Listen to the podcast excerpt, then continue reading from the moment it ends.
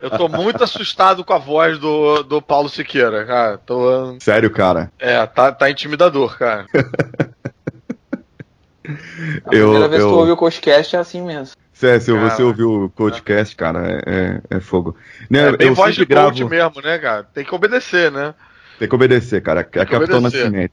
Olha só, vamos mudar a sua vida. É importante você começar com. É, porra, não tem como não, não, não, não obedecer. eu sempre gravo esse horário porque a, a voz tá com sono. Eu já passei pelo ar-condicionado, já tomei água gelada, então a voz fica rouca e não tem jeito, né? É, é, é tática, então. Verdade. É uma tática, cara, tática. De manhã minha voz é fininha, fininha. Você está ouvindo Coachcast Brasil. Aqui você ouve não só o que quer ouvir, mas o que você precisa ouvir de uma maneira que nunca ouviu antes.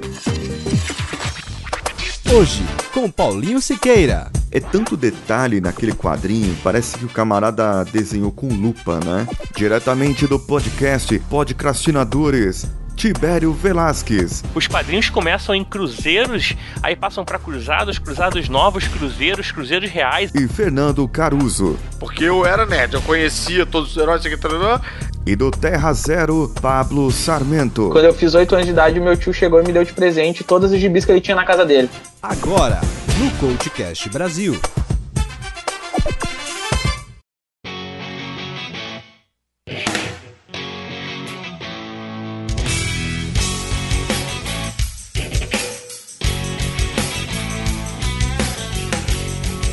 Caros amigos, caros ouvintes, trouxe um pessoal que é especialista naquilo que faz, naquilo que trabalha, naquilo que posta por aí. E o que eles fazem pelas nossas internets é comentar daquilo que eles gostam, daquilo que lhes trazem prazer. Queira que todos nós tivéssemos trabalhos assim, ou hobbies, na verdade, porque muitos deles têm a mesma coisa que eu. Um hobby que é um podcast, uma leitura, ou algo mais. Eu trouxe aqui três pessoas que são de outros podcasts e eles vão discutir comigo sobre um tema que vocês já viram, devem ter visto aí na nossa no nosso título.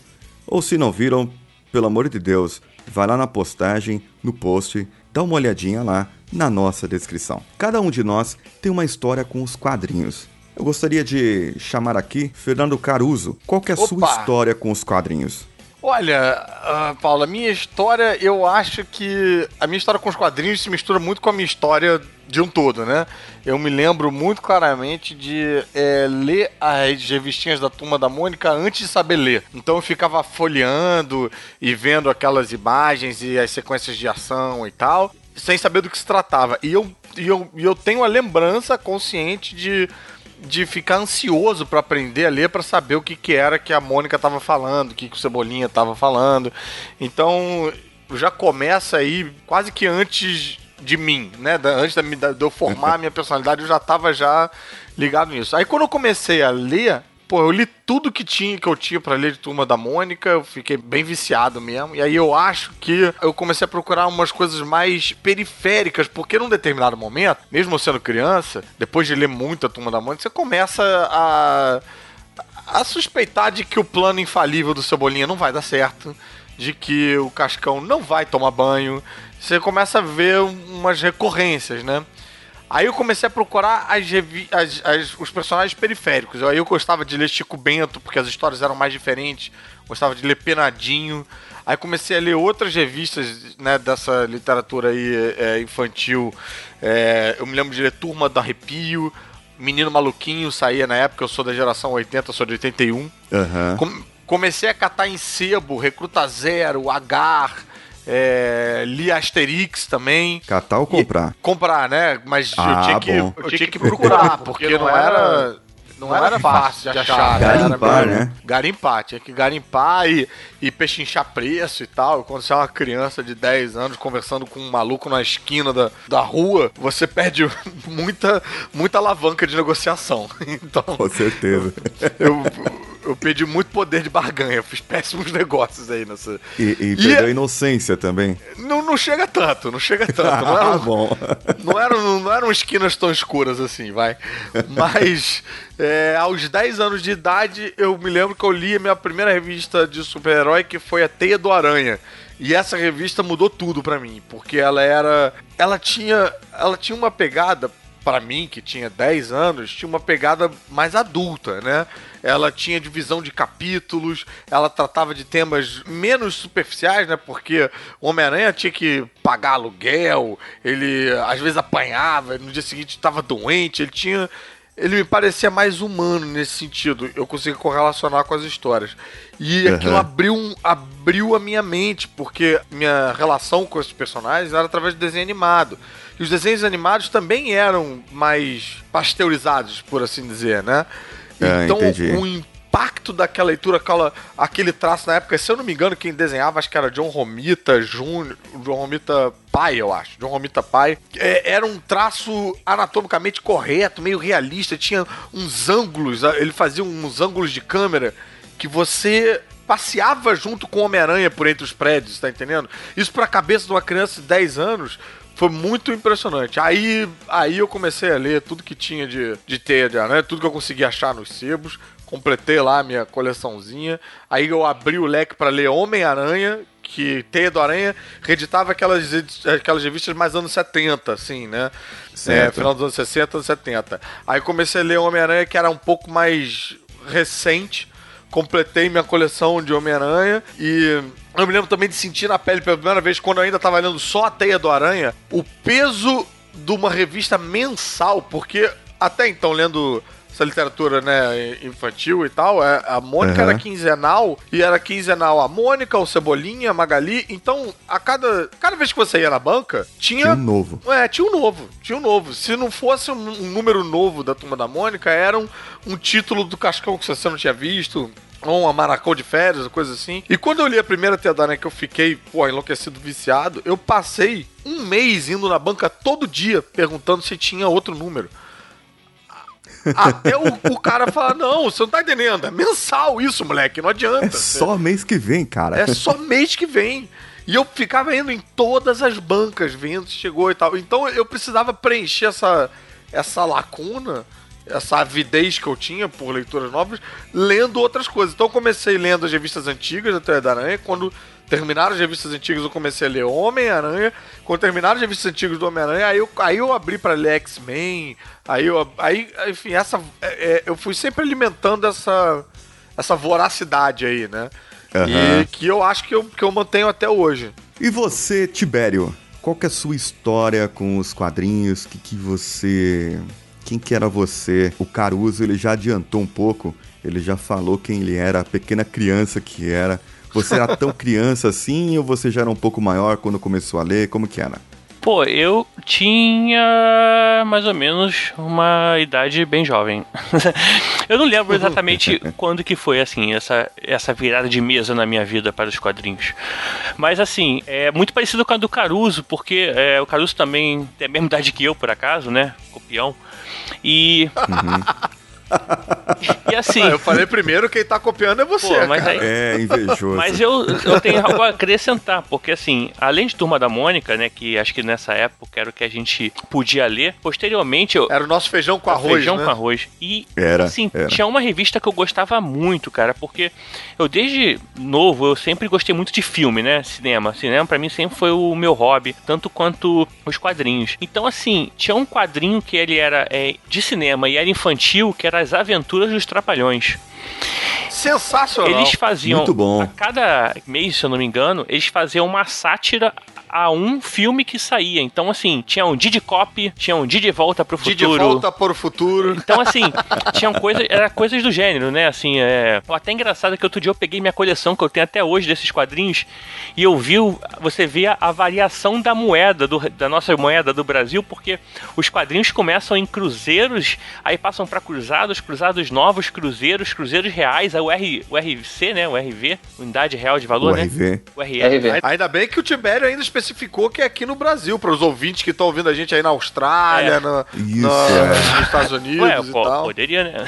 Canadá. Vai que alguém pega, É, usa o Google. Tradutor pra poder usar nosso É, não, podcast. porque esse é o é o podcast com legendas. E aí, então, assim, eu Isso. curtia muito isso, porque era uma forma de também a- apreciar os, os filmes que às vezes não era nem possível de ver no cinema, porque eu fui barrado pra ver Robocop, sabe? Era de uma... Ah, sério? Sério, Robocop foi- é de. Um minuto, por favor, de década de ah, 80. porque você tô, é, caraca, Emerson, eu tô indo no cinema e você não tinha idade. Não tinha idade. Aí chegou É. na porta do cinema, é de 87 Robocop, né? Então chegou na porta do cinema, o cara falou: Você tá louco, tá achando que tá onde, moleque?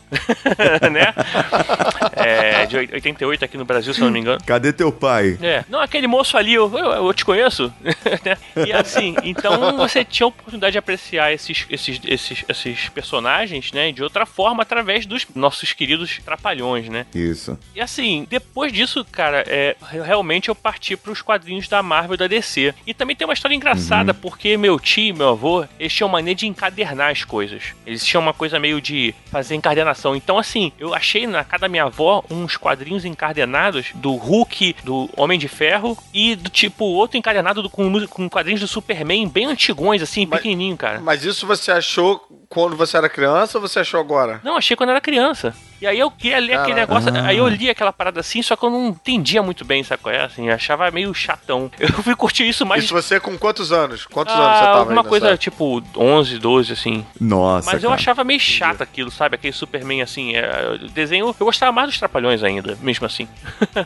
É, era... E, mas eu guardei até hoje, eu tenho aqui, assim. É engraçado, é interessante. Eu acho que tem umas rabiscadas em cima e tal, porque provavelmente naquela época eu devo ter feito isso. Aham. Então foi meio que assim que Pô, começou, com cara. 11 anos? Você rabiscou com 11 anos, cara? Não, mas aí você. Caraca. Mas aí eu, eu tinha maneira de recortar as paradas também, né? Não era muito normal, assim. Fazer algumas coisas. E você, e você ainda, cri- você ainda Por criticando fogo. seu pai e seu tio com mania de encadernar as paradas. Eles faziam isso provavelmente pra proteger Do- dos é, sobrinhos, eles né? assim, dos- encadernavam. é, do sobrinho recortador aí, né? é, É. Eles encadernavam e escondiam em cima do guarda-roupa. E o cara achou, né? Por aí. E também tem um outro Foi quadrinho, cara, além dos Trapalhões, que eu lembro que eu me amarrava também, eu ficava esperando sair. Eu nem sei quantos números saíram, cara. Eu acho que foram bem poucos, porque ninguém mais devia comprar essa porcaria. Não sei se vocês lembram do Mestre Kim. Era um quadrinho das histórias do grande mestre do Taekwondo, cara. Caraca, não lembro disso não. Caraca, Mas esse- Essa- você, essa- você me fez lembrar do Pequeno Ninja, que era outro que eu me Era amarrava tipo também. assim, cara. Ele, ele era o. he- The Ninja. Ele era o. eu acho que tem alguém mentindo a idade aí, hein, cara. É, não, nada. Esse não é da minha época, não. Não. Eu tenho aqui a capa da segunda edição, tá? Foi. Era 38 cruzeiros aqui, rapaz. Tá achando aqui? É, né? Eu só não sei de 38 Cruzeiros, o pessoal que tá ouvindo a gente aí na Austrália era moeda nacional na época. Isso. Mestre Kim. Isso. E tinha, tinha, e aí o nego falava que ele era o mestre do Bruce Lee na época. Mentira, que o Bruce Lee era, era Kung Fu. Não tinha nada a ver Kung Fu com Taekwondo, assim. Só que a gente, porra, beleza do mestre do Bruce Lee. Porra, nem sabia, né, cara? Porra nenhuma. Mas a é gente isso aí, não, cara. você, não bota a gente nesse pacote aí, cara. Criançada, a criançada acredita em tudo, É, né? merda, Eu né, lembro cara? de um amigo que ele falou que estudou Kung Fu em uma escola que o professor ele tinha aprendido do mestre do Jiraya. Caralho, Olha só a aí. ideia, cara. É, ele era o único ninja do Brasil. Caraca, ah, cara, é demais, né? Não é, é, não é pouco, né? Não é pouco, é do Jiraya, bicho. Do Aí na aula que vem vocês vão aprender a manusear a espada olímpica. Isso. E andar, eu perguntava se ele sabia correr, que nem o Jiraya, né? Ah, corre em cima da guia aí, vamos ver se você sabe correr, vai. O- O mestre Kim é o grão-mestre de taekwondo do Brasil. Ele é o nono dan do Brasil. viu, cara? E tinha um quadrinho da Aí, editora Block, se eu não me engano, né, cara? Era. Caraca, É eu, muito eu legal. não lembro disso não, cara. Nem eu. Nossa, cara. Eu, eu sou mais não. novo que vocês, então. Acho que só eu que comprei esse É, quadrinho dele, por isso que só teve, sei lá, seis edições, assim. só vendia na Pô, mesma é, esquina, né? E- É por isso que ninguém Um lembra, né? mês que- Parou, acho que no seis, no sétimo lá. É, não. E- No, no- no mês que o Tibério viajou e não comprou o quadrinho, rapaz, faliu. É uma- verdade. Vendia um só. Era encadernado ainda, o cara É. que fazia. A questão é que daí a gente, acho que muita gente na minha idade também, a gente acabou é, passando pros X-Men, né, cara? Que era uma coisa mais perto da realidade também, né? Assim, não realidade porque. Isso, é bem real mesmo. Porque assim, Real. eu nunca consegui, cara, fazer com que minhas garras saíssem do braço, assim. Foi uma, uma tentativa muito forte, mas nunca É, deu mas, certo. mas É. calma, né? Calma. Vai ver, Mas ainda não calma, aconteceu cara, você nada. deve ter outro poder. Mas É, a- não, ou não aconteceu nada traumático o suficiente na sua vida ainda, né? porra, É, tu não che... vai ver tu não chegar na puberdade pra liberar é, os poderes. pode ser. É, Sabia que tinha uma coisa errada comigo, mas. Mas É, assim, o X-Men tinha uma, umas questões assim de lidar com a juventude, né? Com as mudanças, com problemas, realista, assim, né, né? cara? Uns problemas sérios, assim, de que o pessoal não se aceitava, que não queria ser como era e tal. E É, eu não sou psicólogo, mas você pode ver um perfil aqui. E aí você descobre porque o pai e o tio do Tibério guardavam escondidos as revistinhas, né? Porque ele pensava que ele ia ser igual aquele personagem. Então eles esconderam o Hulk pra ele não tentar a raio gama, esconderam lá o, Superman, o principalmente. esconderam todas essas É, coisas, esconderam né, o cara? Superman, né? Pra ele não pular pela janela. E não deu Isso, certo, né, isso. cara? A sorte é que eu morava no primeiro andar, que senão ia ser uma merda, mano. É, cara, é fogo.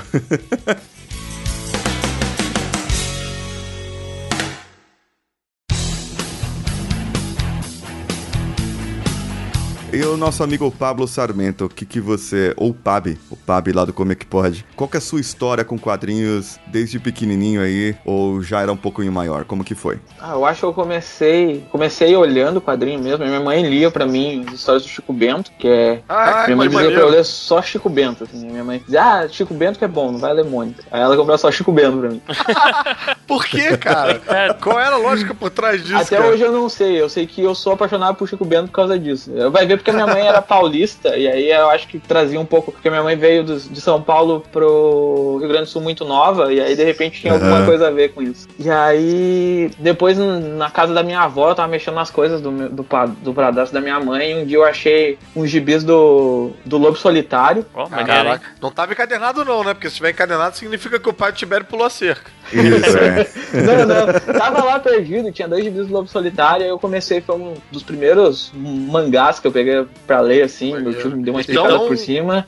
Você deve ter pego aqueles da Nova Sampa, né? Isso, esses, parada- da Nova Sampa, isso. É, eu acho que era. Maneiro, cara. 92 ou Caramba. 93, isso aí, assim. Quando eu fiz 8 anos de idade, meu tio chegou e me deu de presente todos os gibis que ele tinha na casa dele, que ele ia fazer. Nossa, E cara. aí ele me deu todos os gibis dele e ele tinha. É que ele tinha assinatura de dois anos da Marvel, ele tinha feito na época, assinatura da Eita, Abril. rapaz. Caramba. E aí ele Legal. chegou e me entregou tudo e disse assim, Guri, vai que é tua, meu. Peraí, peraí. Isso você tinha 8 anos, a gente tá em que ano, então? Isso é. Eu nasci em 87, Isso é 95. 5, isso. 95, isso. Eita. Rapaz, coitado de merda que seu tio te deu, cara. Ah, não, cara, Marvel O primeiro legal, gibi que cara. chamou a minha atenção mesmo foi um X-Men do Jim Lee, a última história do Azul e Dourado. Não, a primeira. A, É a última ia história de essa- virar Azul e Dourado, se lembra? Eu me Lembra? amarrava nessa Não, fase, essa cara. fase me foi legal do. Jim Foi o Rei das Sombras na ilha, na ilha lá, sabe? Que é logo que o Xavier ah, morre, o Legião, o Xavier volta pra cadeira de roda. Bem a época da Essa, mudança. assim. isso especificamente não gostei, não, mas essa fase do Lee foi bem legal, cara. Assim, eu tinha. Inclusive a capa da revista era um pôster que você abria e ficava grandão. Isso, Eu isso. tinha essa parada. E aí foi quando eu comecei a, a ler quadrinhos com mais intensidade. Eu peguei essa época aí e aí Mas, ganhei- ô, Pablo, me diz uma coisa, ele te deu uma porção de coisa, né? Você Nossa, cara. chegou a botar aquela meta na sua cabeça de ler tudo? Ou você selecionou só, tipo, ah, gosto só de X-Men, vou ler só X-Men e Não, deixou os eu li outros lá tudo, quieto? tudo, tudo, tudo que tinha que ele me tudo, deu, eu cara? li tudo, li tudo, assim, que ele Caraca. me deu, eu pegava e lia, assim, a- eu tipo, Que eu pegava, doideira, chegava da cara. aula, eu chegava da aula e pegava um dia. Aí, ah, hoje eu vou ler Wolverine, eu lia só Wolverine. Ah, hoje eu vou ler Homem-Aranha, eu lia só Homem-Aranha. Aí eu ia fazendo isso entre olhar Mas- Cavaleiro Zodíaco e, e Legibi, então eu fazia Mas isso. Deve ter sido uma época bem boa, né? Uhum. Isso- É, a- é, foi bom até o meu tio pegar e juntar tudo e levar de volta pra casa dele pra eu emprestar pra ele. Ah, ele sentiu falta, né? É, não, é, ele sentiu falta ele, ô Pablo, me empresta os teus gibis pra eu ler É. de novo. Aí ele levou tudo de volta pra casa dele, depois nunca mais voltou pra minha casa. Isso, Que o- vacilo, o Pablo cara. já estava na fazendo pela quinta vez a segunda série, né? E talvez o pai do Pablo falou: Meu, leva esse gibi embora que o moleque não tá fazendo nada. Quem descobriu o Pô, Brasil? o Cavaleiro do. Zodíaco eu não consigo tirar da manchete. Os gibis eu consigo tirar do quarto. E aí meu tio meio que como contraponto, ele me deu um gibi do, do Super-Homem, que foi a morte do, Super do Superman. E aí esse gibi mudou aí. Aí eu virei Deceneco. Aham. E aí que eu virei Deceneco, e aí eu comecei a entrar na- no mundo da DC. Com a morte do Superman, Legal. né, cara? Isso. Você é um cara ruim, Morte hein, cara? Você ficou feliz com a morte de alguém, cara. Você passou a acompanhar Cara, aquilo eu, eu me lembro até. a- a- o primeiro gibi do Batman que eu peguei pra ler, o Bane tava quebrando a coluna do, do, do, É. do Batman, então. É, eu, meu, Caraca, o que era eu uma peguei, época bem O triste. que eu peguei, primeiro, É. primeiro meu contato com Batman foi com a morte do Robin, cara. Que saía naqueles, Ah, tu- naqueles gibizinhos assim que gibi, é, que era gibi ainda, era menor, só que era grosso, era encadernado, né? Uhum. Junto teve, por exemplo, o Pistoleiro, teve é, Amanhecer Esmeralda, que era do, do, do Lanterna Verde, tinha uma coleção. Putz, adorava Mestre Esmeralda. Meu contato com a DC também era um pouco meio. Era, era pingadinho, assim. Eu me lembro com o Batman, eu não. Porque Batman a gente meio que já cresce sabendo quem é, É, isso né? É. Antes É, é de- incrível, né? A primeira coisa que eu vi do Batman foi o filme do Tim Burton, né? É, eu acho que pra mim foi por aí também, eu acho. Sério? Isso, Talvez, foi. talvez eu já até. Não, tinha desenho animado antes, né? Eu já Tinha via desenho, tinha, já, tinha né? a Repeteco da série de 66, pô. É. E pã, Tinha. É, a série de 66 o meu pai falava, assim. Meu pai, o meu pai e minha mãe falavam muito da série de 66, porque eu vi Batman Retorno. O primeiro Batman que eu vi foi o Batman Retorno, que saiu em 92, se não me engano. E aí, aí o meu pai falava, ah, mas esse aí não é o Batman que eu vi, esse meu Batman era, era diferente, dava soco, da- dava homona- on- onomatopeia na, na tela e coisa. Eu tipo, ah, Isso. Era barrigudo. é, é, é. Mas O meu contato com o Batman nos quadrinhos, eu acho. Eu me lembro de comprar umas revistas especiais que saíam do Batman, tipo Batman no Brasil, Batman. E um deles que eu me lembro, eu acho que era o. Foi o, aquele, aquela do Dia das Bruxas. Batman. Primeiro foi o Dia das Bruxas, depois o Dia das Bruxas 2, depois o 3, depois o Longo Dia das Bruxas. Isso, isso não era os. Simpsons, É. não, cara? Os Simpsons que tem isso. Não, não, não. Muito antes dos Simpsons, cara. Simpsons, pô, Relembra o plagiou o Batman. Cavaleiros das Trevas, essa aí do Dia das Bruxas. Que é do, Jo- do Jeff Loeb. Isso, com o Tim Sale. Com o Tim Sale. É, eu sei porque eu- quando eu fui escrever o livro eu tive que reler ela. É. Cara, eu, no caso, eu tive uma. A minha experiência foi. Eu tinha. Lembra aquela, aqueles bonequinhos da. Que tinha da, Da, Liga- coleção. da Super Liga- Amigos? Do Super Amigos, isso. Lembro, lembro. Bem todos maneiro. Eles, todos eles vinham com uma revistinha, né? É verdade, É. cara. Vinha com uma historinha. Brother, é mesmo, cara. É, cara. Aquele, aquele bonequinho que você apertava que as assim- pernas, ele mexia o braço, né? Tinha umas paradas assim meio. Isso! Isso É, mesmo. ele mexia o braço, mas o Aquaman, se apertava o braço, ele mexia a É, perna que ele é nadava. vertido, é. E o É, Flash, Era o contrário, isso é O mesmo. Flash o também. Flechas também. E o, o Homem Elástico. Ele você- esticava o pescoço. O Homem Borracha, na verdade. Você apertava, ele Isso. esticava o É, pescoço. o gavião, ele você, você apertava as pernas ele mexia as asas, não eram os braços. As asas, maneiríssimo. Era muito legal. Aí tinha o Cyborg, o Cyborg você trocava a mãozinha dele lá, você tinha umas, uns, uns negócios. Tinha um que não tinha cabimento, né? É, se você for ver, que era a nave do Superman, né? É. É tipo, porque o Superman tinha nave. Mas é, isso aí Porque vendia, nada né? explicava. E vendia. Eu né? tinha, eu tinha essa eu nave, tinha a nave da irado. Mulher Maravilha, cara, que eu não tinha dinheiro pra comprar. A nave invisível. Nave invisível, essa é boa. Como eu sou filho único e até os seis anos de idade eu era o único neto, então meus tios, eles já sabiam o que me davam, né? Eu tinha a coleção inteira, cara. né? meu pai tinha um monte de irmão, minha mãe um monte de irmão, e eles me mimavam com esses brinquedos aí. Aí cada aniversário, cada um dava um, um- um lá, né? Fazia a coleção. Se fosse hoje, ia comprar aqueles falsos da carreta furacão, né? Que vende no, no camelô. né? Aí o que acontece? Cada um vinha. E naquela época eu acho que eu já queria ser podcaster, porque eu lembro que eu, que eu levei uma surra, beijo, mãe. É. le- minha homenagem. Pô, minha legal que sua mãe para o ouve seu podcast. Mães. A minha não ouve meu, não, mãe. Ah, não?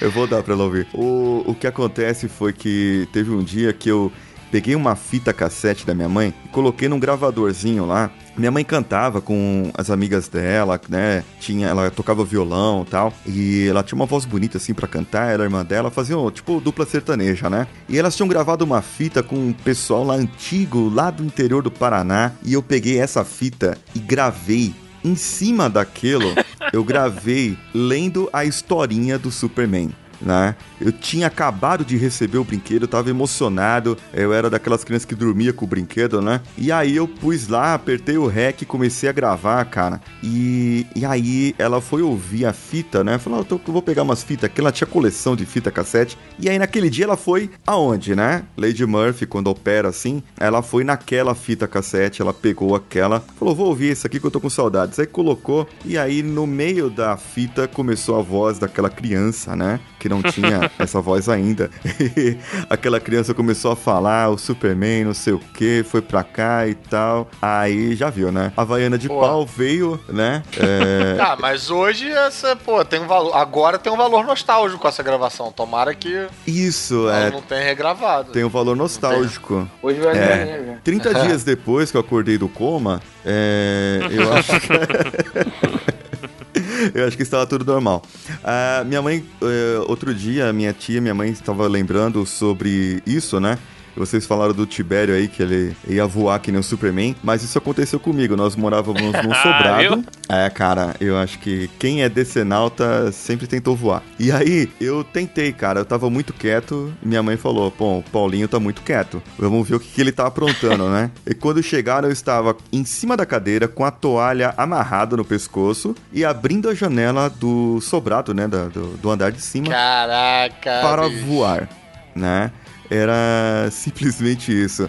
Bom, mas elas me salvaram nesse momento. É, não tiveram é, eu, não, eu levei a surra depois que ela se acalmou do susto, né? Aí eu apanhei um pouquinho. Ela falou: Lembra? Lembra que você fez? Lembra? Então, vem cá né? Vem aqui, vou vir apanhar. e minha mãe fala que não me batia, né? Ela só me corrigia. Então. Mas eu lembro bem, eu tenho traumas de infância por causa disso até hoje. Mas e aí?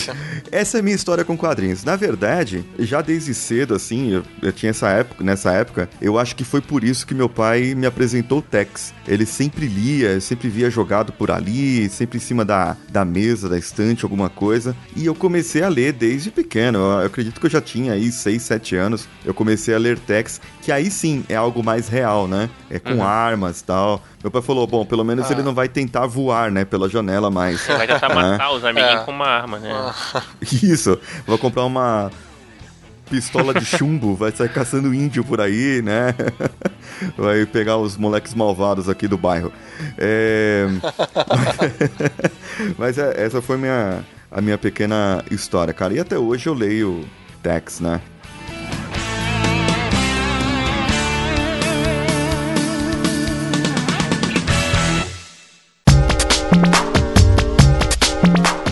E o que eu queria saber de vocês, assim, o que o, o, o Pablo Sarmento acabou de falar, né? O preferido dele é DC. Mas você tem algum, Sarmento, algum autor, alguma revista, alguma edição ou algum desenho que te marcou, né? Como que, como que você fala isso aí? Qual que seria que talvez tenha mudado a sua perspectiva de ler quadrinhos ou de vida? Marcar o Sarmento como ele é? Cara, o quadrinho. Ah, cara, é. eu, eu vou acabar caindo na mesmice, porque foi o quadrinho que eu falei para ti que me fez voltar a ler quadrinhos, que foi que foi o Constantine, o Hellblazer. Certo. É, ah, legal, esse é cara. um quadrinho que me fez uh, retornar, na verdade, depois de um longo tempo sem ler quadrinhos, que é um personagem que eu sempre eu acompanhei ele quando eu era novo, assim, comecei a acompanhar e aí depois eu parei, larguei quadrinho, fui virar, tentei virar rockstar, não consegui.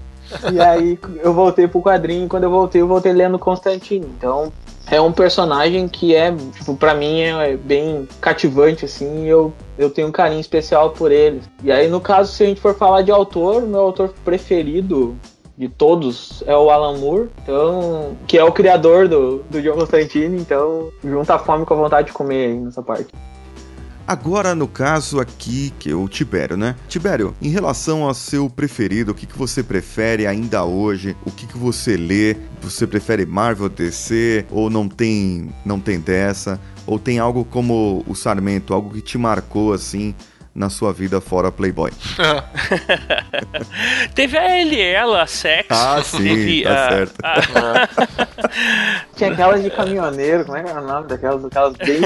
Mas assim, na verdade eu leio de tudo, né, cara? Eu, assim, eu, eu gosto tanto do da DC quanto da Marvel, mas tendendo mais a Marvel. Assim, é. por- antigamente, por causa do, dos X-Men Certo. e do Wolverine, principalmente, e hoje em dia, até por causa dos filmes também, né? acho que acabaram trazendo um. um dando uma renovada assim na, na franquia, até nos quadrinhos, no modo geral. Ah, entendi. E eu tenho curtido mais a Marvel. Legal, Mas assim, é. Tem muita coisa DC também, cara. Não tem muito essa não. legal. Assim, quadrinhos, se for falar de quadrinhos que marcaram, pô, cara, tiveram várias fases assim de quadrinhos da minha vida, porque eu lia quadrinho aí pareava e voltava, parava, voltava, teve um muito vai e vem, né? Aham. Assim, teve um que marcou pra caramba, cara, que é até um dos meus quadrinistas preferidos é o Alex Ross, né? E é até difícil achar material dele porque tem pouca coisa que ele fez, e assim, faz muita capa, né? Ah, faz hoje muito hoje pôster, faz mas muito capa só. é, ele tem pouco material, mas tem uma que inclusive é, é bem interessante que foi Kingdom Come, né? Que é Reino o. Reino da Manhã. Clássico. E cara, é, eu fiquei eu fiquei meio louco com essa revista, cara, porque eu li, eu falei, caraca, acho que eu nunca vi nada parecido antes, sabe? Pô, mas vem cá, Assim, isso, é- tinha- o- isso saiu depois do Marvels. Você não tinha pego Marvels antes? Não, não tinha Olha aí, pego que Marvels interessante. antes. Assim, é, foi inter- é interessante mesmo, porque depois eu até procurei Marvels, procurei é, Justi Justice, né, que é os trabalhos dele, e é, hoje, hoje eu tenho todos, assim, encadernados e tal. Mas eu achei interessante aquela história de você ter um pastor que perdeu a fé, assim, nas, né, as pessoas perdendo as fés por causa do, do excesso de super-heroices, né, e aquilo ali ter abalado as pessoas e transformado as pessoas, assim, é, aquelas pessoas passaram, deixaram de ser homens e mulheres, passaram a ser deuses, né, e as pessoas perdendo fé na humanidade, aí tem que retornar o super-homem, Mulher Maravilha, eu nem sabia que eles tinham se aposentado na época, né, é, aí a história se passa no futuro, né, com os filhos desses, desses personagens, praticamente. E aí foi muito interessante, assim, essa, essa visão do Spectre, levar ele, é, o Norman, né, para poder visitar a- a- as situações acontecendo, ele meio como espectador e a gente passando pelo papel dele, foi uma visão bem diferente de quadrinho, assim. Então isso me, me chamou muita atenção, me marcou bastante, cara, essa, essa- esse quadrinho, posso dizer. Legal, cara. É, E agora, e recentemente eu voltei a ler quadrinho, eu posso botar, botar a culpa no Caruso, porque ele começou a escrever a Caverna do Caruso lá, Aham. no Abacaxi Voador. E eu, por acaso eu faço edição do site. E aí, porra, ele escreveu sobre o Invincible, Ah, Isso é muito né, bom. que é o Invencível, que é do Robert Kirkman. E, cara, aí eu falei, cara, que parada maneira. Aí eu comprei, meu irmão, gastei uma grana comprando quadrinho na Amazon, mandando trazer pro Brasil. E eu voltei a ler, assim, meio que recente, comprar quadrinhos de novo é, em papel por causa dele, que eu tava comprando muita coisa digital, né? Entendi. E esse quadrinho me fez meio que voltar a curtir de novo não é aquela bonzão é, o quadrinho de Invincible, cara? Fala aí, não é bonzão? Invincible, bonzão, cara. Bom. Chupa É quadrinho Pablo de raiz, Sarmento, assim, parece- que inventa que não gosta de Robert Kirkman. E Tu não gosta é do Coitado. Hickman, não do Kirkman. São duas pessoas diferentes. Ah, tá, ok. O, o Caruso foi no MD, no, no Melhores do Mundo e falou mal do Hickman. Disse: Ah, esse Vingadores do Hickman é uma bosta. É, não é sei o porque quê. é uma bosta mesmo. O Hickman pode morrer na minha frente que eu não ajudo. Caraca. Rancor É, no coração é, só, é, é um rancor, assim, é um ódio, é um ódio. Eu, hein? Que que... Aí pergunta pro cara, o que, que ele fez? Ele nasceu. É só isso. Ele escreveu Os Vingadores. Nossa, cara. Ah, cara, Vingadores nunca ninguém leu mesmo essa merda, quer dizer. O que, que é? Vingadores mesmo? da onde que é?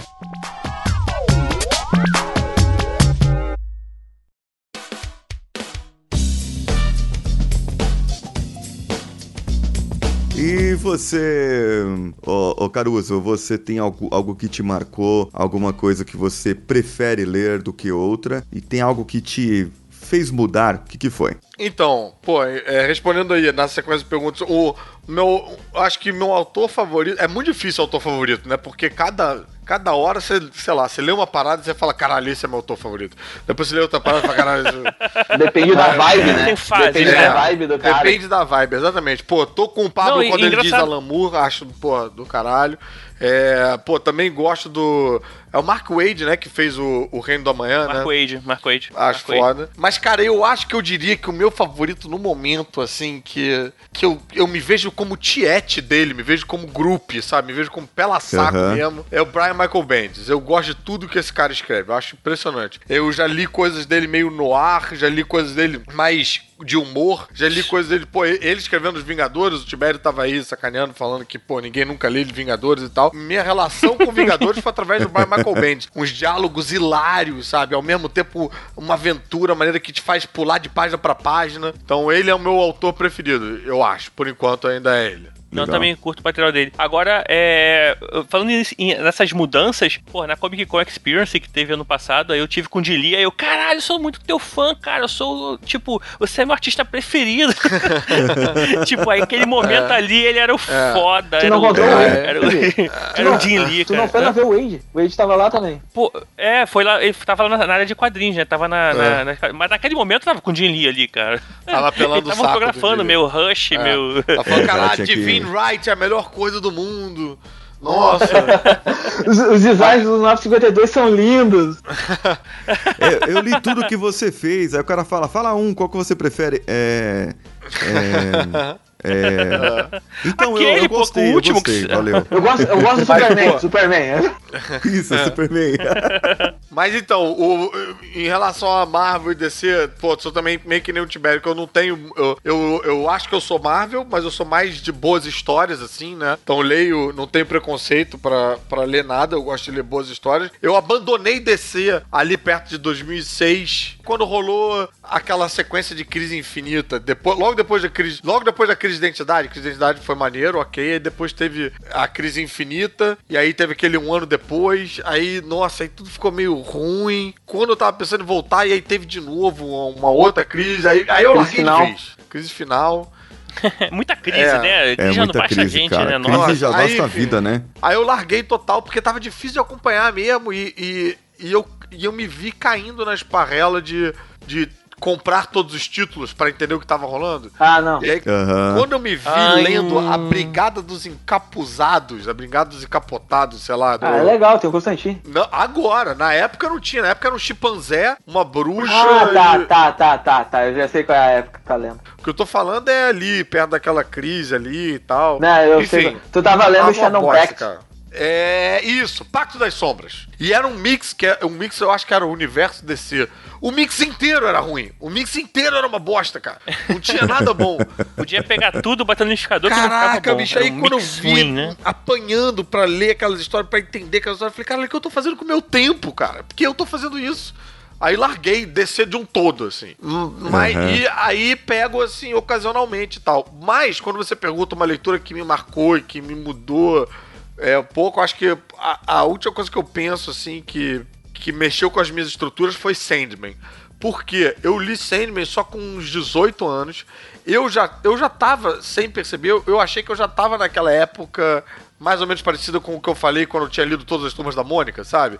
Eu já tinha lido de tudo, tava gostando das coisas que eu tava lendo e tal. Eu não achei que eu, eu pudesse me surpreender mais. Eu achei que eu já tava Entendi. já descolado no universo dos quadrinhos.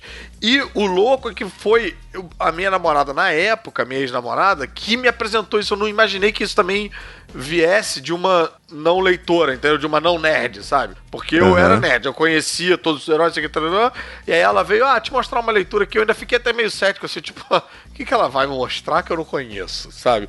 Foi É. meio meio arrogante, e aí eu dei com a língua nos dentes, porque quando eu li, quando eu li Sandman, a mesma sensação que eu tive de quando eu li a Teia do Aranha pela primeira vez aos 10 anos de idade, voltou.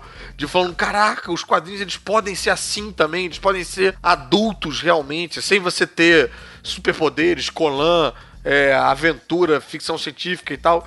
Era uma coisa me impactou bastante. E aí eu comecei a procurar outras coisas mais nessa linha vertigo, né? Eu, eu conheci o livros da magia, conheci lá aquelas, aqueles especiais da morte, é, o acho que era o alto custo da vida. Era, aí eu comecei a, a- a ler coisas que chacoalhavam o meu universo, assim, que me faziam repensar o, o, o mundo, sabe? Outras Uhum. maneiras de contar a história.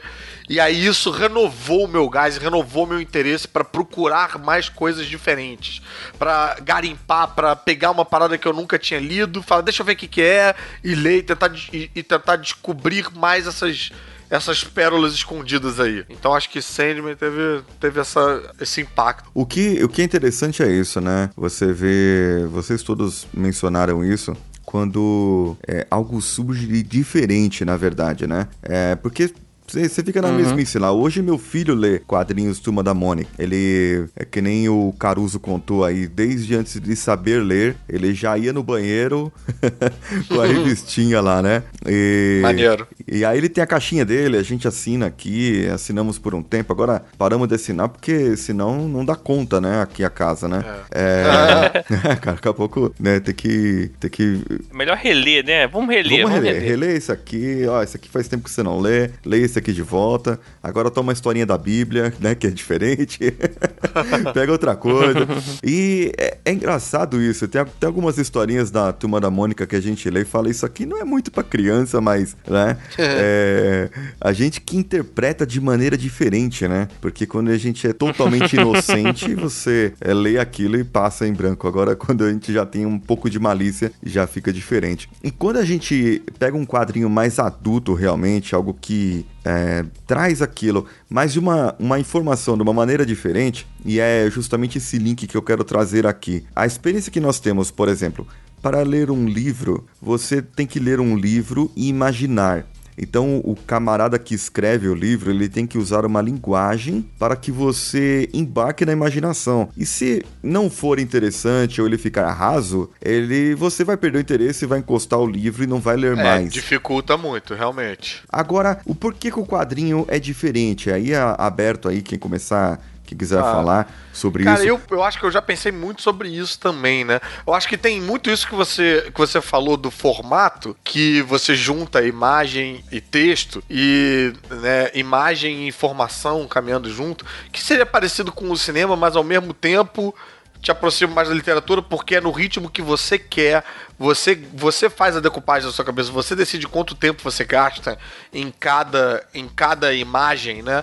Então você personaliza ele mais para você. É quase como se fosse um filme que você dirige de uma certa forma, você ajuda a editar, você personaliza. Então é mais pessoal do que certo. um filme né? E ao mesmo tempo, agora, agora saindo um pouco do escopo do, do formato, eu acho que o quadrinho, ele ele como gênero, ele te deixa mais aberto para mais. Eu, eu, li, eu li ideias tão criativas e tão diferentes em quadrinhos que eu acho que eu jamais leria num livro. Umas Entendi. coisas que é, umas proporções, entendeu? Que a literatura, às vezes, ela ainda, ela ainda passa por uma. Ela, ela é quase como se ela se levasse um pouco a sério demais. O quadrinho ele pode dar um pontapé. Se você começar, tipo, fazer um quadrinho de super-herói, uhum. você já vem com uma porrada de premissa em que é possível as pessoas terem superpoderes, que é possível as pessoas que têm superpoderes usarem uniformes e combaterem o crime. Você já vem com arquétipos prontos e você vai, a partir daí, alcançar outros, outros lugares, né?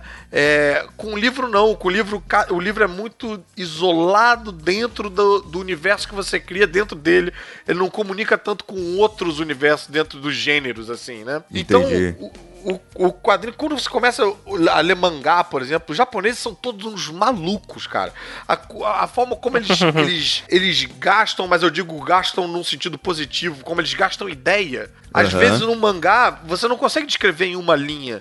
Você vai, pode descrever, sei lá, Gantz, por exemplo, é um mangá que envolve alienígena, envolve vampiro, envolve vida após a morte, envolve ficção científica, tudo no mesmo pacote, que eu acho que você não teria um autor com coragem de fazer uma parada dessa. Eu acho que um livro assim não seria levado a sério. Mas acho que o, man, o mangá e o quadrinho, de modo geral, ele tem essa permissibilidade criativa. Isso. Ele é experimental, né? Ele consegue ser mais experimental. Exatamente, experimental. Acho que é isso. E, e o, o, o, o camarada que desenha te facilita nessa narrativa.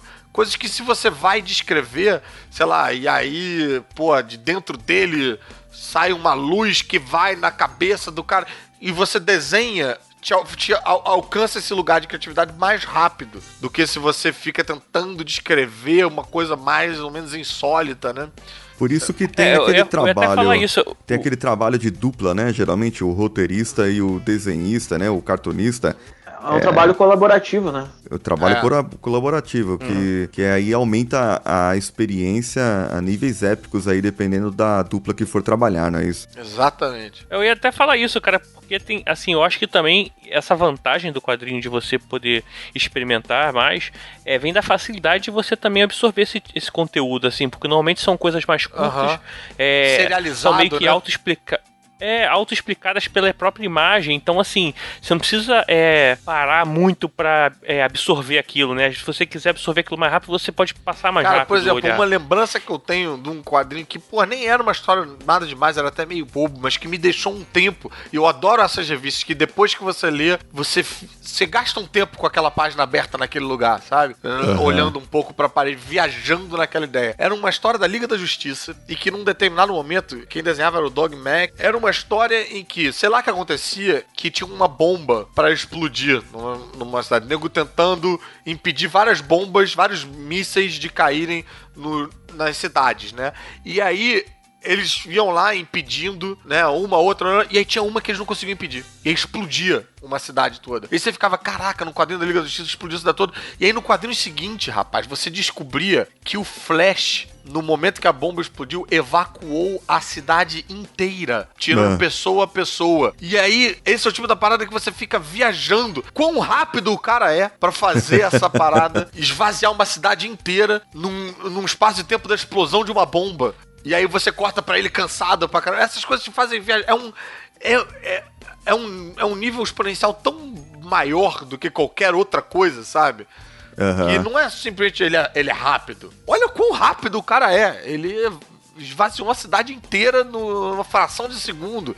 É outro nível de tudo, sabe? Exatamente. Não é o Superman, ele é mais rápido que o Superman. É, é outro nível de, criatividade, assim, de como é, é que você pode. É. Como é que você pode surpreender um leitor que tá lendo isso já há 40 anos. Sim, e além da, do quadrinho tem uma brincadeira também que a gente diz que é a quebra da quarta parede, que eu acho uma coisa louca que eles conseguem usar também, né? Que é um bagulho que é do teatro e tu consegue usar no quadrinho também. Então, é um bagulho muito foda. Sim. Bacana, sim. cara.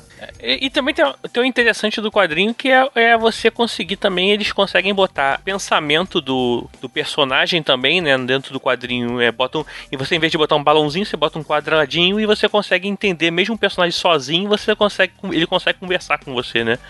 É, no, no, no, livro você tem que explicar muita coisa e no cinema é impossível. Você tem que sempre colocar um segundo personagem para poder ele contar a história. Isso, é, né? tem que, o quadrinho também tem, que tem ter um cara só pra contar o negócio e tal. Ou uma narração, né? Em off. É. É, nem sempre fica legal, ou né? como faziam na, naqueles filmes antigos, é, ou naquelas séries antigas de super-heróis, é, no final o vilão sempre explicava é, o porquê daquilo, né?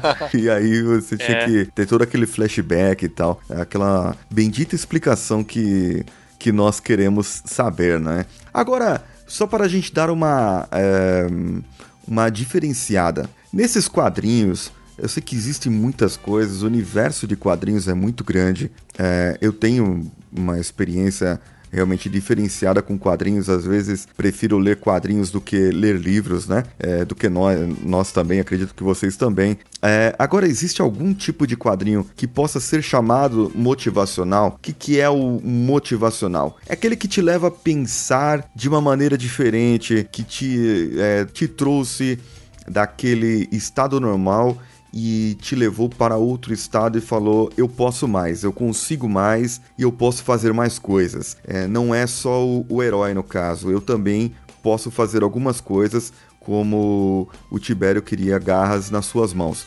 Mas não nesse nível, né? Algo um pouco mais real é, no, nos dias de hoje. Vocês têm algo que, é, que possa ser chamado motivacional ou dentro do universo que conhecemos mesmo? Eu acho que. Eu, eu li recentemente um, um, negócio que eu acho que se encaixa perfeitamente nisso. É. Eu não diria motivacional especificamente no sentido de te motivar né, a fazer mais, uhum. outras coisas, mas, mas no sentido de auxiliar né? Um quadrinho que não só conta uma história, ele te auxilia com traçando paralelos com elementos que foi um, um que eu li recentemente, saiu pela Devi que chama Sorria. É, esqueci o nome da autora. Acabei de a gente acabou de postar essa na Caverna do Caruso, número 71, eu acho. É, a, a autora, é, ela conta uma história autobiográfica de como ela teve que colocar aparelho aos 12 anos de idade. Ela sofre um acidente, ela, ela tropeça, e os dois dentes da frente dela é, sobem, en, entram para dentro do, do osso, sei lá, não sei explicar. Entram para dentro foi horroroso, né? Nossa. Uma, um, bem, enfim. Mas elas vão para dentro do crânio, né? Do, da parada lá. Do... Caraca, do velho. crânio. É, é bizarro, elas, ela- o dente sobe, né? Não é da gengiva, não, é do É, crânio. porque o. Caraca, o dente fica na. é, faz parte do, do crânio, né? Então acontece uma merda bizarra que vai, vai pra dentro da gengiva e dentro do, do osso, é o que eu quero dizer. Aham. Aqui, enfim, esquece os detalhes.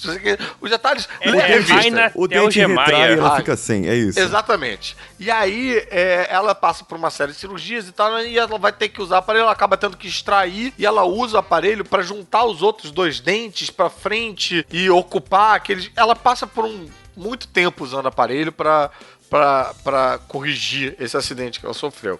Só que o que é interessante é como isso acontece aos 12 anos de idade dela, isso mistura um pouco com a questão da, da puberdade e de você é, criar sua identidade, né? Você crescendo, é, é, criar sua identidade em relação aos seus amigos, é, você formar o seu caráter. Você aos 12 anos já é inseguro, quando você tem um acontece um negócio desse, acentua a tua insegurança, então traços da sua personalidade acabam seguindo por um outro caminho e tal. E é uma história pessoal da autora, que o, pô, o Tibério soube aí lembrar bem o nome dela, que eu já não sei É, nem falar. Ra- é Raina Tel, Telgmeyer. Raina. É, é- é- ela conta uma história que é muito pessoal, mas que eu, lendo, eu me, me remeteu à minha adolescência e às minhas inseguranças. E, e eu acho que é uma leitura que talvez tivesse me ajudado se eu tivesse lido naquela época, sabe? E Legal, mesmo cara. hoje, assim, me, me fazendo remeter, me fez repensar as coisas, já me, já me fez pensar diferente em relação a como é que uma pessoa adolescente passa pelas coisas, como as coisas são acentuadas e tal. Então achei bem interessante e isso tudo sem ser uma leitura é, didática, sem ser uma leitura que fica tentando esfregar na sua cabeça essas ideias. É uma leitura divertida. É uma leitura interessante, leve, é bem legal, assim. Pô, eu, eu, eu recomendo essa pra todo mundo. E eu acho que se encaixa bem nesse lugar motivacional de, de fazer a gente pensar um pouco nas nossas relações. Às vezes tem relações que são que a gente acha que são saudáveis pra gente, mas não são, sabe? Acho que, enfim, tem tem, tem ideias ali que, que ela coloca muito bem, assim, com leveza e que te fazem refletir. E o Tibério e o Sarmento, vocês têm algum assim? Que... Ou algo mesmo do, é, dos mais conhecidos que, que tenham, tragam-nos a pensar em algo diferente? Eu tenho alguns aqui. É, eu tenho um gibi que eu comprei um tempo atrás que eu não esperava nada, assim. Muita gente me falou bem. E ele me fez pensar, assim, que o nome dele é Eu Mato Gigantes, do Joey Kelly, do JM Ken Nimura. Mato gigante. Isso, Eu Mato Gigantes. É, e é um gibi muito legal, assim. Ele, ele é- Saiu ele- aqui no Brasil, Pablo? Saiu, saiu aqui no Brasil pela New Ok. Pop, faz um tempinho já. Ela saiu, ele saiu em dois formatos, ele saiu em capa mole e em capa dura também. Legal. E, Legal. e ele é um, ele é um gibi de uma menina que viaja assim, ela tem, ela tem a imaginação muito fértil assim, ela é, ela é fã de, de mangá, de anime, coisa assim. E ela se veste de cosplay, só que tem uma parada que ela ela usa essa, essa ideia dela pra ela fugir do, do problema que ela tem em casa, que é a mãe dela doente. Ah, E entendi. aí, e aí é tipo. E a história Uhum. toda como ela, ela tentando se, se relacionar com a mãe dela, entendeu? Então esses gigantes Cara- que ela mata, que ela, que ela vai tentando matar, é a falta que ela sente da mãe dela. Nossa, Cara, olha só cara. que curioso, cara. Você falou que foi Joe Kelly que escreveu, né? Isso, Se eu sim. não me engano, Joe Kelly Uhum. é quem escreveu essa história que eu falei da Liga da Justiça, que explode a- e o Flash faz a, a, a, a extração E salva todo todo mundo. Cidade. É, o Joe Kelly, o Joe Kelly é, né? conhecido, é, o Joe Kelly é conhecido por ter criado o Ben 10. Ah, é? Quem Não sabia, cara. Sim, Hum. ele é criador do Ben 10. Que maneiro, Tem- cara. Eu também sabia. tem um outro gibi também que eu posso falar aqui, que é um gibi do Pode. Superman, que, que na verdade não é do Superman, que é um gibi que saiu pela Vertigo, que o nome dele é É um Pássaro, do Steven T. Seagal e do Ted Christiansen. Também saiu pela New Pop, que é a história autobiográfica do próprio Steve T. Seagal. Ele chegou, um dia a DC chegou para ele e disse assim, cara, eu quero que vocês escrevam um gibi da DC, do, do Superman. Ele, pá, mas como é que eu vou escrever um gibi do Superman agora?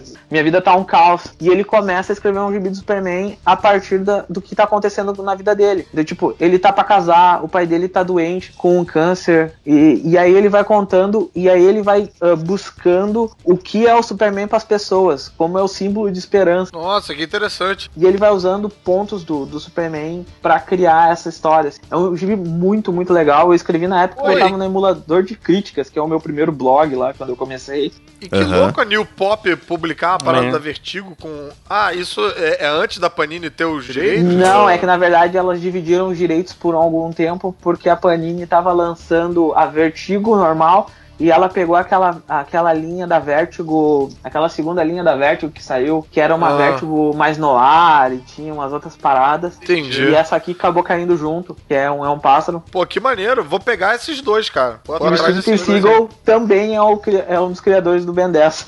Depois eu acabei Olha só. É, que é um grupo que tem é, um, é menor. Na verdade, você tá dando uma, uma enrolada aí pra admitir que você é fã de Ben 10, na verdade, né? Não dessas. É. é na verdade, deve ser isso. Tá querendo provar que, gente, Ben 10 é legal, deixa eu gostar. ah, tudo bem, cara. Eu gosto de Naruto, não tem problema. Mas esse personagem é bem 10. Bem 10. tem muita coisa, assim, que se tu sair um pouco da linha de super-heróis, assim, que super-herói, de qualquer forma, é um quadrinho meio motivacional, porque tu sempre tem um, um obstáculo que tu tem que vencer, essa coisa assim, mas tem uhum. muita coisa fora que dá pra te ler, assim. Tem muita coisa de. Eu acho que o Mouse é um dos quadrinhos que mais é, pode existir, assim. Essa era a minha segunda na lista ali. Mouse é bem, bem, bem foda. É.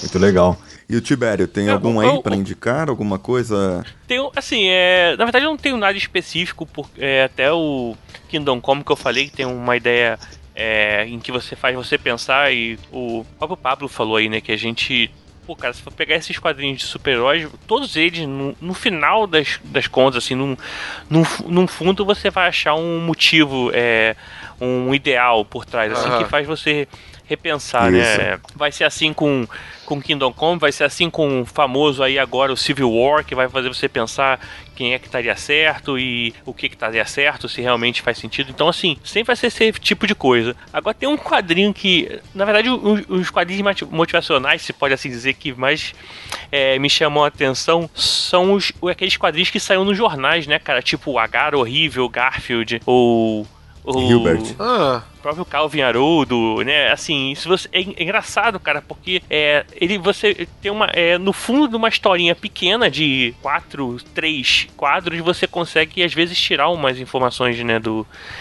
interessantes dali. Isso. E que te deixa é, pensando pelo dia, assim, vamos assim dizer, né? Já que é um quadrinho de jornal que você vai ler uma vez só, uma vez, um é, por dia. O Calvin era bem mestre o... nisso, né? O Calvin Haroldo do, do Bill Nossa, cara. É, o o Bill Walterson. Bill Walterson é. Ele, ele, Mafalda, é, ele falava né? que quando ele, também. Mafalda, né? O Bill Walterson ele falava que, cara, quando ele queria escrever uma coisa assim, sobre devagar sobre política, como é que ele vai fazer isso com um, com um garoto, né? Uma criança.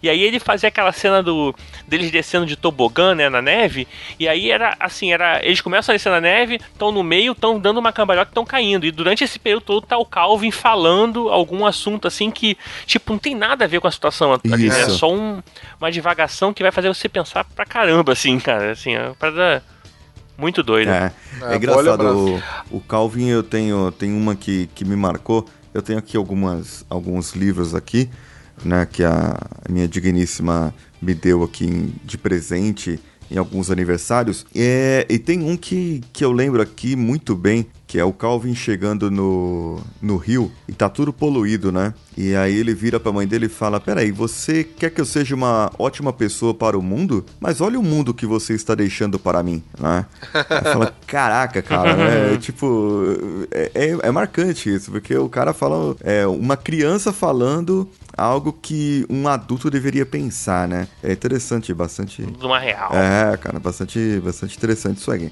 No caso aqui, o meu preferido, né, como eu já disse aqui, são os quadrinhos Bonelli. E eu tenho assim uma paixão por um traço, não sei se vocês já leram, tiveram o prazer de ler algo, né? Mas é, falar de textos escritos pelo pai Bonelli, né, ou pelo próprio filho, ou por outros roteiristas, é como chover no, no molhado, né? Mas é, um desenho que eu gosto muito, assim, que é, é uma história que, que me traz, não é nem essa que eu ia, eu ia trazer, depois eu vou, eu vou indicar essa depois. É, na verdade, a meu, minha predileção, assim, por Tex, né, por, por, por esses quadrinhos em branco, na verdade, desenhados aí é, por artistas como os que vocês citaram também. É, e tem um desenhista que está muito no meu coração aqui. E o quadrinho é do desenhista Cláudio Villa. Cláudio né? Villa com é um... dois L's, ou Paulo? Com dois L's, com dois L's. Uma, uma história que eu não me lembro o nome agora, mas é que marcou muito pela riqueza de detalhes. Quando o Caruso falava do, do Flash, né? Salvando aquele quadrinho da explosão e o Flash salvando todo mundo. É uma, é uma história que o Tex e o Kit Carson, né? Que era o, o companheiro dele, inseparável dele, entram na cidade é, que eu acredito que seja Boston, que já era uma cidade considerada grande para os Estados Unidos naquela época, e tem uma faixa do governador e, e tal. É, é, tanto detalhe naquele quadrinho que parece que o camarada desenhou com lupa, né? Então eu, eu, às vezes me paro assim, eu, eu fico parado é, muitas vezes olhando né, esses detalhes. Ah, tem um cachorrinho aqui, o cara desenhou não sei o que. E, é, e aí aquela conjunção que a gente tem, né, do roteirista mais o próprio desenhista, aquilo faz o negócio ser perfeito, né?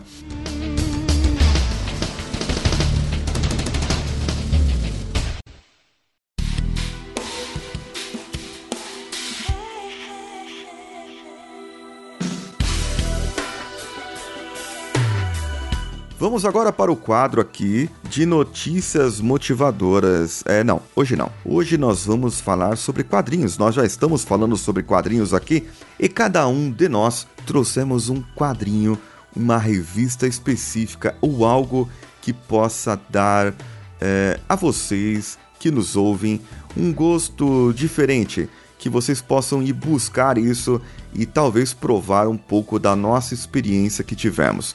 É, então vamos começar aqui. Pablo Sarmento, o que, que você trouxe para nós? Qual a sua indicação? Bom, a minha indicação é um quadrinho que eu considero o melhor quadrinho de Superman que eu já li na minha vida toda, é, que é Grandes Astros Superman, do Grant Morrison, do Frank Quitely, que eu, é a história do Superman, é uma história tipo dos 12 trabalhos do Superman, então é uma história que revisita toda a cronologia quase do personagem, é um trabalho muito bonito, assim, um arco muito muito bem fechado, assim. É um, sei lá, quando eu li isso aqui, mudou totalmente a minha perspectiva sobre o Superman. E olha que eu já tinha lido muita história do Superman antes de pegar o Grandes Astros.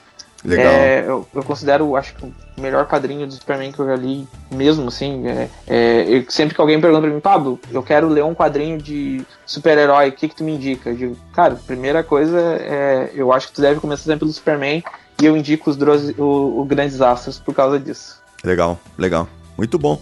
Muito bom. Cara, tu sabe que eu, é, é, só complementando, cara, eu já, eu já nunca li esse quadrinho de início ao fim, assim. Eu já tive com ele em mão, mas não acabei não lendo. Mas eu achei, assim, é, é, o desenho dele bem simples, bem, bem fantástico, cara. Achei bem legal. Ah, esse cara é bem bom. É, o Frank Kittle é o cara que eu né? falei lá atrás daquele Tesão de Viver, Visões de 2020, Tesão de Viver. Eu gosto muito do pois Frank Hitler. A gente vai estar aqui no Brasil no final do ano. Aqui. Que irado. Ah, é? Na CCXP? Vai, vai na CCXP. Estaremos lá. Opa, maneiro, hein? Estaremos lá. O, e o Tibério, o que, que você trouxe de indicação para nós? É, na verdade, assim, é, eu sou muito fã de Star Wars, né? Assim, acho que antes de fã de quadrinhos, eu, eu sempre fui fã de Star Wars. Certo. E, assim, eu queria juntar um pouco dos dois, assim. É, tem muita gente que curte Star Wars, mas é, às vezes se depara só com os filmes ou com o material que tem ali. E a Dark Horse, ela teve o direito da, da, dos quadrinhos Star Wars durante um período de tempo aí da vida deles. E tem uma saga que depois. É, que, é, chama, que é o Star Wars, começa do número 1 e depois ele até lá pelo número 49 vem a se tornar Star Wars Republic, que é quando é, junta na época da República. E você tem um, segue a história de Killan Voss, que é um. O Killan Vos, sei lá como é que chama isso na língua deles. Mas você segue a história de um Jedi que acaba sendo um pouco renegado, ele acaba tendo que sair um pouco da linha do Jedi para poder é, conseguir, né, descobrir coisas e no final, assim, até entender o, as tramas por trás do, da política do universo Star Wars. Então, assim, além de ser uma, um interessante pro universo expandido, eu acho que você vai ver Star Wars com outros olhos, assim, vai ver com olhos é, de quem da, da, parte política, você vai ver com um Jedi que atira com arma laser. E assim, eu queria é, recomendar pra galera aqui, assim, além de curtir Star Wars, que curte quadrinhos também, porque ele não. Acho que todo mundo conhece Star Wars, é uma coisa, é um conhecimento já de, de mundo aí que todo mundo já deve ter. E eu acho que assim, você aprofundar nesse universo, às vezes você. Ah, torce a cara para o universo expandido, né? Assim, de, de modo uhum. geral, de qualquer um que tenha. E eu acho que esse é bem interessante, cara, porque assim tem muitas histórias paralelas. Você tem uns dramas é, pessoais que também vai, vai te fazer pensar um pouco mais sobre aquela situação. Se quem estaria certo, de repente, será que o Palpatine estaria certo? Por causa que você vê o que o ideal de mundo dele, coisas que o filme não vai te mostrar e você não vai ver em nenhum outro lugar. Isso saiu aqui. Isso saiu aqui no Brasil ou só lá fora? Olha, ele chegou a sair pro Brasil, mas ele não deu continuidade, porque na época a venda não foram suficientemente boas para que Entendi. fosse continuado. Então isso entendeu? é o que hoje. Ah. Isso é o que hoje a Disney considera Legends. Isso. Será, Legends, que, isso, é, é será que isso não tá saindo no, nesses encadernados da Planeta? Panini? Da Planeta? Planeta não, é, porque, é, é, pode ser, pode ser que, que, que venha a sair sim. É, só que eu não tenho certeza. Né? Se vocês verem, é, o Star Wars é de, é de 1 até o número 70, mais ou menos, que saiu, que foi quando a Dark Horse tinha o direito sobre Star Wars. Depois ela zerou o número, voltou pro número 1, mas essa fase já é uma outra fase que não tem nada a ver já, já é com uma fase mais recente. Eu falo da fase, ela começa é, um pouco antes do episódio 1 e termina exatamente no episódio 3. Essa é, que é a fase que eu tô falando. É, Caruso, Fale-me aí o que, que você trouxe de indicação para nós. Cara, dentro dessa linha um pouco motivacional, do que faz a gente pensar e tal, uma das minhas últimas descobertas aí mais recentes que, porra, mexeu bastante com, com a minha vida, que eu, caraca, cara, quero ler e reler e ler de novo, chama Too Much Coffee Man. O Homem Café Demais. Too much coffee, man. Foi, falei, da, falei dele na Caverna do Caruso, se eu não me engano, número 6, lá foi uma das primeiras uhum. que eu falei lá. E ele, apesar desse título meio brincalhão com o, o, o universo super-heróis e tal, ele faz um quadrinho, é um esquema mais ou menos de tiras, assim, de historinhas curtas, mas é um quadrinho muito existencialista, que fala da sua nossa neurose urbana, da nossa forma de se relacionar um com o outro, das nossas crises sozinhas, as viagens que a gente às vezes tem sozinho no sofá sabe? Decidindo uhum. se você vai levantar para ir até a cozinha ou não. Esse lugar onde tua mente vai e volta, os caminhos que você percorre sem sair do lugar. É muito, muito legal. Esse cara que escreve chama Shannon Wheeler. Shannon com SH. Wheeler é como se fosse de, de roda, né? De wheel. Ah, é, sim. É, ele, ele é muito, muito engraçado e tem um humor muito inteligente, muito sutil. Eu acho muito, muito, muito legal. Você pode até achar umas coisas dele online, se você procurar por Too Much Coffee Man na, no, no, Google.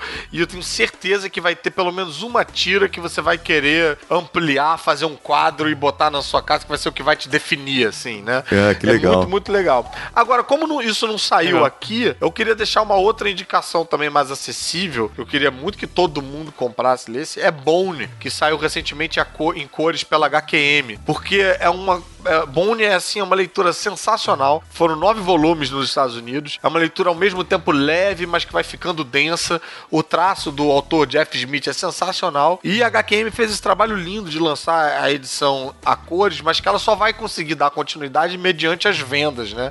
Então esse é o tipo da parada que eu adoraria que todo mundo comprasse e comprasse para dar de presente no Natal, no Dia das Mães, no Dia dos Namorados, uhum. porque vale, cara, vale muito a pena dar continuidade nesse trabalho aí, cara. É, pô, é bem legal. A indicação que eu tenho, que eu trouxe para vocês, é um quadrinho é, do Tex Anual, né? É, eu acho que é de 2014 esse aqui. É um quadrinho que se chama Rio Rondo, né? É uma. Rio de. Rio mesmo, de água. Rio, isso. Rio Rondo é um rio lá do Texas, né? E ele conta a história de duas famílias que são inimigas e os filhos é, também têm uma, uma certa é, aproximação. Né? Quem for ler, é, eu até eu dei esse. Eu falei para minha esposa: lê esse aqui. Eu sei que você não gosta como eu, mas lê esse aqui porque isso aqui daria um filme. É, e às vezes dá raiva na gente de ver um. um a gente lê um arco, lê alguma história, né? Acho que até em vocês aí, vocês também têm uma raiva e de repente ele faz um filme lá que não tem nada a ver, ou junta um monte de arcos, né? E, e não fazem.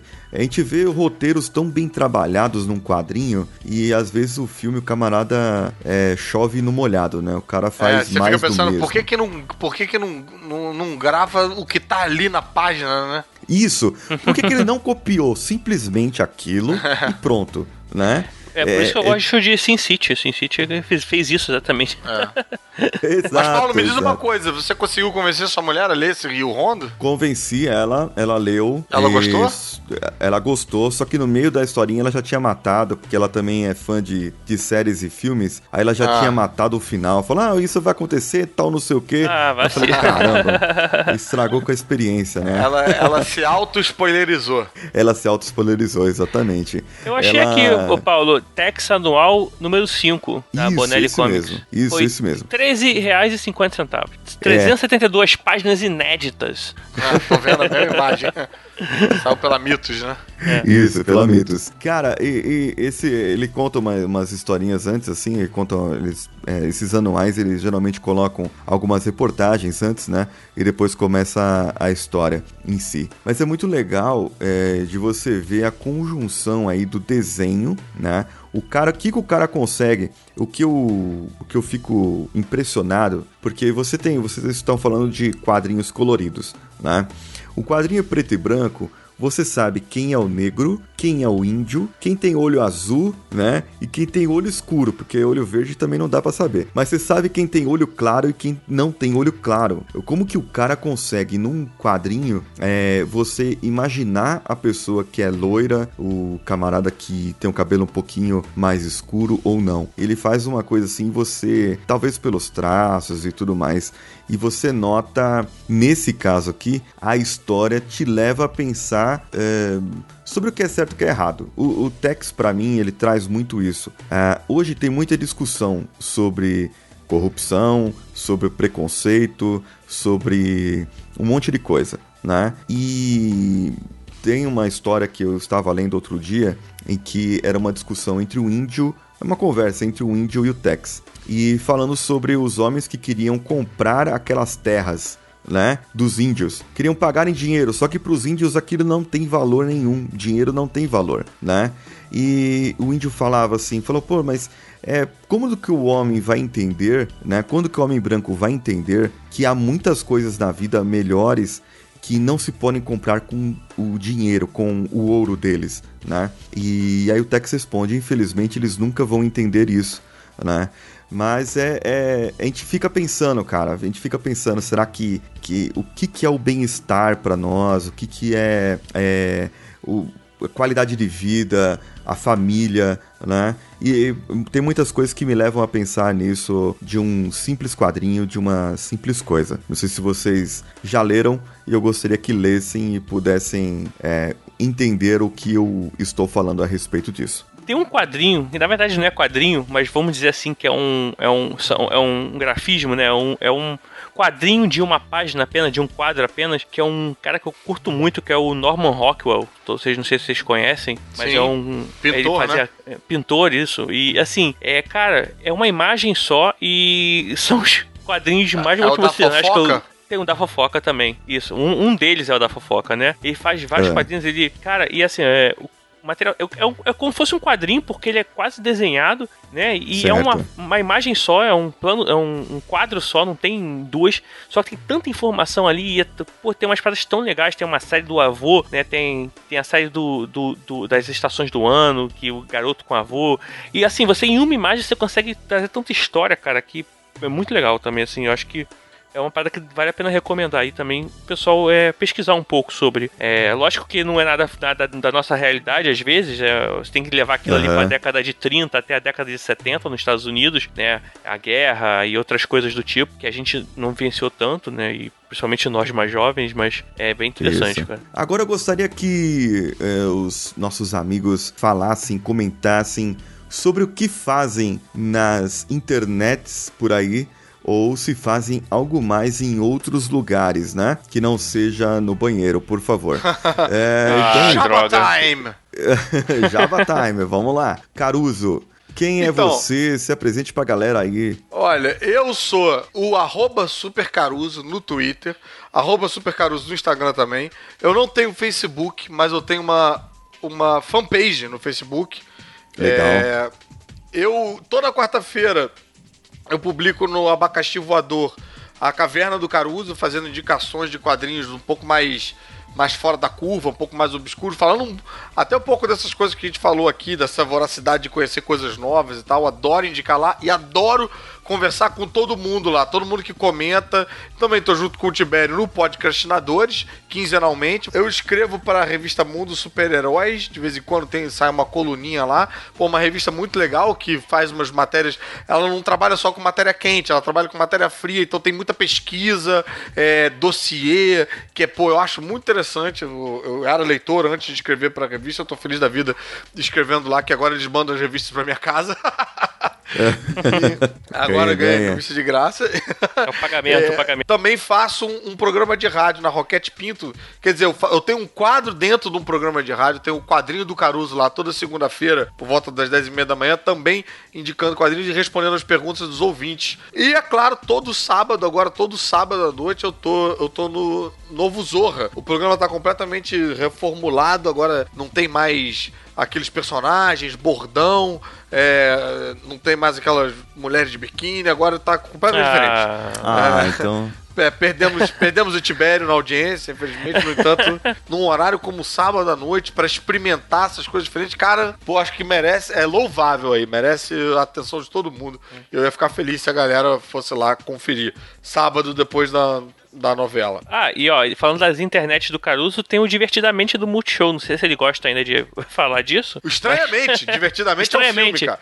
Divertidamente é um filme que, Desculpa, que me plagiou. É, isso aí, isso. é a Pixar é... tá me devendo um dinheiro Estranho. aí. Bem lembrado, Tibério. Estranhamente que tá lá no. tá nas internet, tá no. No Multishow. No Sat né? Play, no Multishow Play. Mas, cara, é, esse é outro programa também que. É, esse eu escrevia e, e, e atuava e tal. E, é, pô, cheio de referência nerd lá, cara. E é um programa que, legal, que infelizmente, não teve tanta gente assistindo na época, né? O que impossibilitou a gente ter mais temporadas. Mas se a galera assistisse, eu ia ficar bem feliz. Boa lembrança, Tibério. Muito obrigado. E você, Tibério, o que, que você apronta pela internet por aí? Bem, é, o Caru já falou por minha vida aí na internet, não é muito grande conta dele. Mas é, eu, eu sou editor lá do, do abacaxivoador.com.br e assim, além da Caverna do Caruso, a gente tem o Mundo Gonzo, tem os podcastinadores, tem Nerd Libres falando de livros, tem o Eu Vi falando de filmes, então assim, tem um, outros materiais lá interessantes pra galera é, curtir lá, acompanhar, né? Acompanhar, porque é constante, né? Tá sempre é, todo dia tem uma coisa nova, assim. Legal. E é muito também, assim, a gente não, também não trata muito de notícias, a gente mais, trata mais de artigos, então uma parada legal que é o pessoal escreve com mais calma, com conteúdo normalmente maior. E tem os podcastadores, claro, que Graf Caruso, que é quinzenalmente, agora é, poxa, assim, é, uma, é o que a gente tá mais, é, o que eu tô mais agora me empenhando no momento, gastando mais tempo nesse sentido. É os e a gente tá recebendo excelentes feedbacks, né, Tibério? Pô, uma galera é, tá, tá escrevendo aí e tal. Um dos últimos que a gente fez agora foi o de Guerra Civil. O anterior foi de Batman vs Super-Homem também. Tipo, pô, tá, tá, tá cada vez mais mais gente lá ouvindo e tal. Então, e também os ouvintes que a gente tá sempre é, respondendo os comentários de todo mundo, ah, lendo o é. e-mail deles e também é, eles podem ajudar a gente é, patrocinando o podcast, né? Eles ganham o nome citado, lá tem várias vantagens lá. Como é que é o nome Pô, mesmo do podcast? Sua vez, hein? Como é que pode? Fala aí, Pablo. Uh, vocês podem me seguir lá no Twitter, no arroba nerdsarmento. Uh, tô todo aí. dia lá falando alguma coisa, mandando as pessoas Eu sou um seguidor do Nerd, do Nerd Sarmento. Olha aí, cara. Eu, sou, eu, eu tenho um seguidor global. Isso, seguidor global. seguidor global, vocês verem. Uh, eu escrevo, escrevo, edito, faço tico-tico no Fubá, RP do Terra Zero lá do site, é, que é um site de notícias, resenhas, artigos, é, que, e tem também o nosso podcast, que é o Comic Pod, que é falando sobre sagas, notícias uh, sobre transmídia, sobre DC, sobre Marvel, qualquer coisa sobre quadrinhos vocês encontram lá. Eu escrevi um livro, o nome dele é A Caminho da Justiça, junto com o Felipe Morcelli e com o Luiz Alberto, a gente fala do Batman, sobre os, os momentos mais legais do Batman. E eu tô para lançar um livro agora em agosto, ainda eu não posso falar sobre ele, mas vai sair um livro meu novo em agosto. Muito bom. O nome do livro ainda não posso falar? Eu não, é interessante. Não, não o é? nome do livro eu não posso falar. Né, que, na verdade, ah, o conteúdo do livro falar. eu não posso falar, entendeu? É, vai, vai sair em agosto, eu vou estar. Tá, logo mais eu vou estar tá avisando, assim, quando chegar agosto, que eu entregar ele, eu digo assim, ah, agora vai, vai sair, não vai demorar muito para sair depois que eu entregar, então é papum, assim. Então é só para deixar a galera ficar ligada que vai ter já, coisa nova aí. Preparando é. para no final de junho todo mundo invadir as livrarias procurando por o novo livro do Pablo Sarmento, que não sabemos qual é ainda. Isso, isso, vai, isso. Vai ser bom, vai ser bom, vai ser bom. Vai ter o selo Sarmento de qualidade. Olha só, pessoal, eu agradeço vocês, a vossa paciência ah, o Tibério aí, daqui a pouco ele vai acordar. Não vou falar o horário agora, porque senão ele vai ficar bravo. mas já passa da meia-noite. É... Valeu, Paulo. Obrigado aí pelo convite, Valeu, cara. Muito legal. Convite. Obrigado, gente. Um abraço Valeu, pra me vocês. diverti bastante.